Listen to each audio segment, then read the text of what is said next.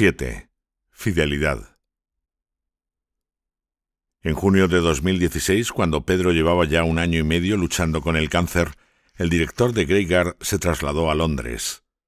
En aquella residencia universitaria había un consejo local bastante joven formado por un director, un subdirector y un secretario junto con el sacerdote de la residencia. Aquel traslado generó una serie de cambios y Greyguard necesitaba un nuevo secretario. Los directores le preguntaron a Pedro si él estaría dispuesto a cubrir el cargo, y él aceptó sin problemas. Una vez que dices que sí a Dios, ya solo es cuestión de seguir diciendo que sí, explicaba.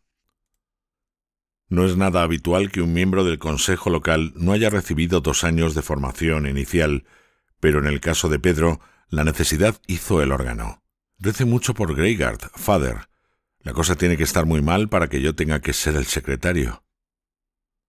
Las cosas no iban mal en absoluto, y menos aún con él en el consejo local.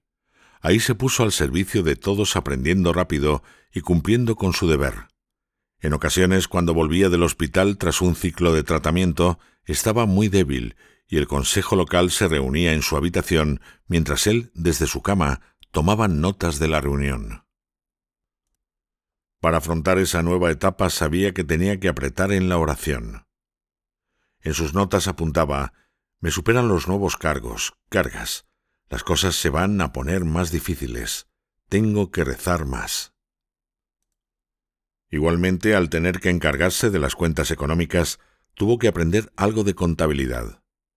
Father Andrew, que se había dedicado a ello antes de ordenarse sacerdote, le echó una mano. No era infrecuente verle haciendo cuentas a la vuelta de una estancia larga en el hospital cuando no se encontraba bien del todo. Las cuentas no esperan a que se me pasen los dolores, comentó en alguna ocasión. En cuanto podía permitirse el esfuerzo, se le veía trabajando en el jardín de Greyguard o haciendo arreglos por la casa, o en ocasiones llevando a un vecino el correo que habían dejado erróneamente en el buzón de Greyguard. Mientras las fuerzas se lo permitían, trataba de servir con naturalidad y sin aspavientos.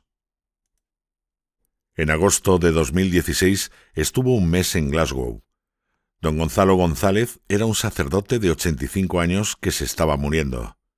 Pedro pudo ir a visitarle varias veces.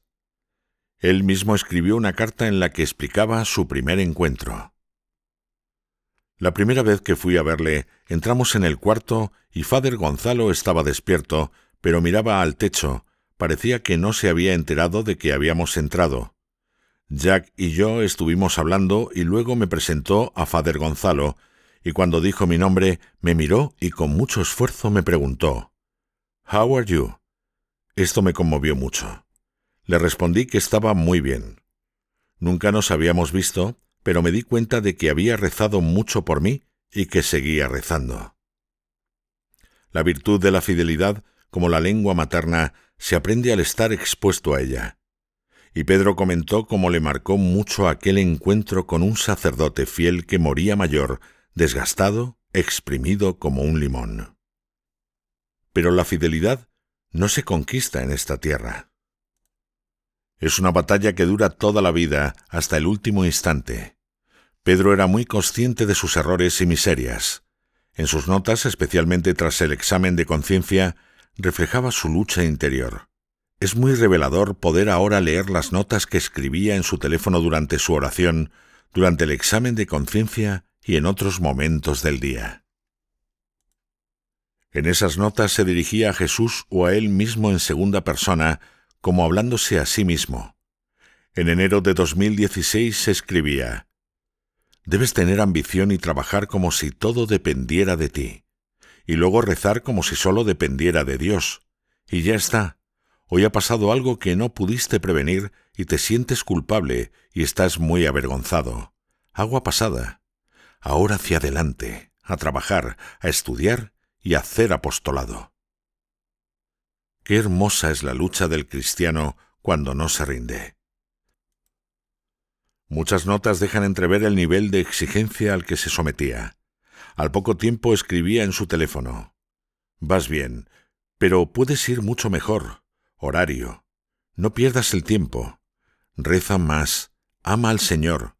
te sigue dando vergüenza hablar de Dios y de Jesús delante de la gente. Conoce más tu fe, habla con los residentes de Greygard, que no te dé miedo. Confiésate y empieza de nuevo. Por fuera era todo actividad normal, por dentro era lucha.